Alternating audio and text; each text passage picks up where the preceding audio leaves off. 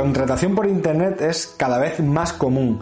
Y si hace unos años a muchos les costaba eso de, de comprar o de contratar cualquier servicio simplemente usando un ordenador o nuestro propio eh, teléfono móvil, después de esos, estos años de pandemia en que hemos dependido muchísimo más de estos aparatos, cada vez es algo mucho más normal para todos nosotros. Muchos incluso nos hemos acostumbrado a pagar con tarjeta sin tan siquiera llevar la tarjeta encima usando el teléfono móvil. Sin embargo, el aumento del comercio electrónico conlleva también, como también es lógico, que aumenten los intentos de fraude asociados a este tipo de contratos.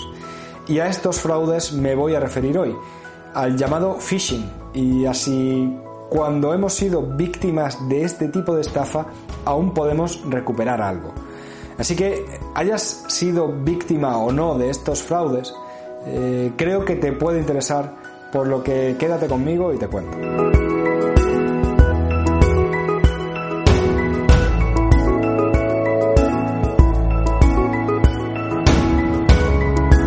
Antes de empezar voy a presentarme. Soy Javier Fuentes y soy abogado y el fundador del despacho que le da nombre a este canal, Iuris Firma Abogados. Como te decía al principio, estamos asistiendo a una intensificación enorme del comercio electrónico. Cada día que pasa es más común que compremos por internet, que contratemos un seguro, una línea telefónica, un viaje, incluso los servicios de un abogado, o que paguemos con tarjeta o incluso con el propio teléfono móvil cada vez está pasando eh, más a un segundo plano el uso del dinero en efectivo. Y todo esto hace que los amigos de lo ajeno también tengan que buscar nuevas vías para conseguir sus propósitos. Por eso, cada vez eh, proliferan más los distintos tipos de fraude que buscan engañarnos con una transferencia, como ocurre eh, con una estafa muy extendida que se realiza a través de Bizum, o buscando hacerse con nuestras claves de acceso y códigos de confirmación de nuestras cuentas bancarias. Uno de estos fraudes es el llamado phishing, que normalmente se realiza a través de email, aunque bueno, existen ya todo tipo de variedades, como por SMS, a través de llamadas de teléfono o páginas web falsas pero sea a través del sistema que sea, lo que pretenden es que a través de engaños les facilitemos datos personales y bancarios eh, que les permitan acceder a nuestras cuentas. El engaño puede ser de, muy diferentes formas, bien haciéndonos creer que nos escriben desde nuestro propio banco y que tenemos que cambiar nuestra contraseña para, los, para lo que nos enlazan con una web que evidentemente no es del banco sino de los estafadores. O, bien nos quieren vender algún servicio y a través de eso intentan que les demos la mayor información posible. Las excusas pueden ser muchas, pero el fin siempre es el mismo, conseguir nuestra información y con ella poder acceder a nuestras cuentas para apoderarse de nuestro dinero. Evidentemente hacen esto porque es más fácil engañarnos y que les demos la información que buscan que hackearlas cada vez más complejas medidas de seguridad que de, bueno, de las páginas de los bancos.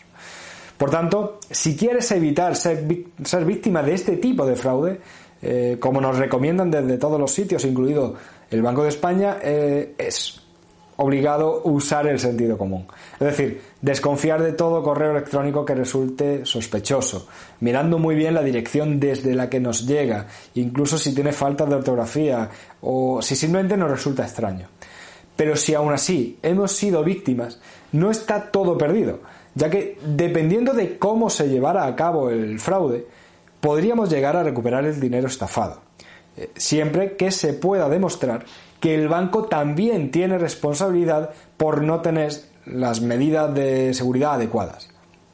Esto no significa que siempre pueda ser así, porque habría que valorar muy bien cómo se ha llevado el engaño, si ha habido negligencia por nuestra parte y en ese caso qué tipo de negligencia ha sido, si grave o no, y además conocer qué medidas ha adoptado el banco y si éstas eran adecuadas o no.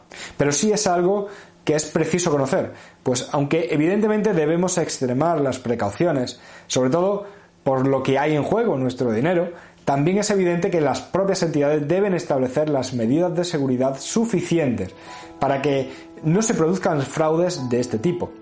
Pues Así están obligados como prestadores de un servicio de este tipo. En estos casos, lo primero que tienes que hacer es comunicar la estafa a la entidad bancaria y formalizar una denuncia ante la policía. Si aún así, finalmente se pretende reclamar a la propia entidad, se debería realizar una reclamación extrajudicial previa y, si no llega a buen puerto, podríamos acudir también al Banco de España como última vía antes de acudir a realizar una reclamación judicial. Con esto espero que si lamentablemente te ves en esta situación conozcas cómo puedes actuar. Y dicho todo esto, te animo a que le des a me gusta, lo compartas, escribas un comentario y te suscribas, con lo que me ayudas a llegar a más gente. Y por último, te voy a, recordar cómo puedes ponerte en contacto conmigo, bien a través del correo electrónico info o rellenando el formulario de contacto que puedes encontrar en la web del despacho, iurisfirma.es. Un abrazo muy fuerte y hasta luego.